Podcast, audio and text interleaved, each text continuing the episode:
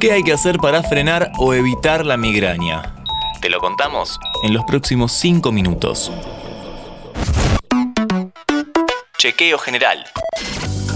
Hola, ¿cómo va? Soy Dami Fernández y damos comienzo a un nuevo podcast de interés general sobre salud. ¿Cada cuánto te duele la cabeza? Particularmente, ¿qué parte te duele? En este episodio charlamos de jaquecas y de migrañas. ¿Se pueden prevenir? ¿Se pueden evitar? ¿Hay tratamientos? Nos lo va a contar todo un neurólogo, obviamente. Se presenta ya mismo. Soy el doctor Alejandro Guillermo Anderson, médico neurólogo y endocannabinol, director del INBA, del Instituto de Neurología Buenos Aires. Este episodio es presentado por NordVPN. ¿Te frustraste intentando buscar un partido que no estaba disponible en tu país? Con NordVPN, eso no te va a pasar más. NordVPN te permite cambiar la ubicación virtual de tu navegador a un país en donde esté disponible esa final que te estabas perdiendo. Ingresa a nordvpn.com barra interés general. Por ser oyente de nuestro podcast, accedes a una oferta exclusiva. 60% de descuento en los planes más 4 meses gratis. Bienvenido Alejandro. Queremos entender un poco este tema de los dolores de cabeza recurrentes. La jaqueca, migraña o hemicrania es uno de los motivos más importantes para que alguien básicamente sano un día decida sentarse en la sala de espera de un consultorio de neurología. Este tipo de dolor de cabeza o cefalea puede tomar toda la cabeza, una mitad o la parte anterior y se caracteriza por dar un dolor generalmente de carácter pulsátil, que late. El dolor depende de la dilatación de las arterias de nuestra cabeza y no de la contractura muscular. Por eso la cefalea que da es vascular y no es una cefalea tensional. ¿Afecta a todos por igual el maldito dolor de cabeza? Y por cierto, ¿es hereditario? La predisposición o la genética juegan un papel muy importante, pues el 80% de los pacientes tienen antecedentes familiares de jaquecas. La relación entre mujeres y hombres es de 4 a 1. Más allá de la posible herencia familiar y de la predisposición de cada uno, ¿qué hábitos nos pueden traer dolor de cabeza? Tomen nota porque seguro la lista es larguísima.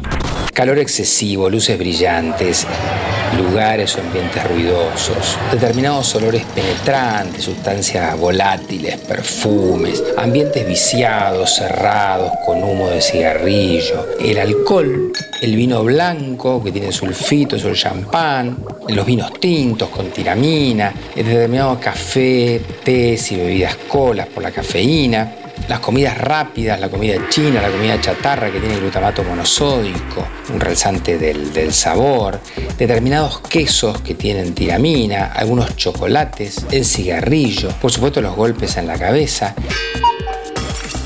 y las infecciones y la fiebre. En cuanto a la prevención, es importante si uno los identificó a los factores desencadenantes, evitarlos.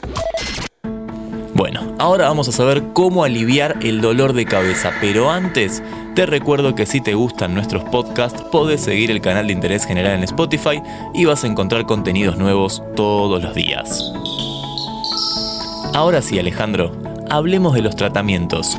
Hay tratamientos para emplear durante la crisis, rescate del dolor, aliviarnos el momento en el cual esta crisis se desencadena. Y hay tratamientos preventivos para adelantarnos e impedir la crisis que se justifican cuando los pacientes tienen más de dos crisis por semana u ocho crisis por mes.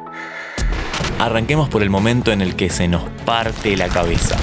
Hay numerosos tratamientos para emplear durante la crisis, analgésicos, paracetamol, ibuprofeno, naproxeno, ketorolac, etc. Eh, está también la ergotamina, están los triptanes. Bien, y para tratar de no llegar a esa situación bloqueantes cálcicos como la fenaricina, muchos antiepilépticos, valproato, gabapentin, topiramato, la motrigine, la pregabalina también. Después hay anticuerpos monoclonales como el enerumab y el fremanezumab. Hay tratamientos especiales aplicando en determinados puntos toxina botulínica y este aspecto, que es el de la prevención, que es el menos conocido y difundido entre los pacientes, es importante de lograr que la gente lo conozca para adelantarse a la crisis, prevenirla y no estar siempre corriendo detrás de la crisis. Enseguida seguimos con los consejos y recomendaciones. Pero antes, te recuerdo que este podcast es presentado por NordVPN. Ingresa a nordvpn.com barra interés general y accede a una oferta exclusiva por ser oyente de nuestro podcast. Con nuestro código, además accedes a descuentos y a una garantía de devolución en los primeros 30 días desde tu suscripción, en caso de que no te haya servido el producto. Hay muchas alternativas para evitar la migraña y también hay algunas recomendaciones para aflojar el dolor en momento de crisis. Pero, como ya escuchaste, también hay muchos hábitos y cuestiones del día a día que provocan dolor de cabeza. Nos lo explicó todo el neurólogo Alejandro Anderson, que pasó 5 minutos por interés general. No te olvides de seguir a Interés General en todas las plataformas. Spotify, Amazon Music, Apple Podcast y Google Podcast.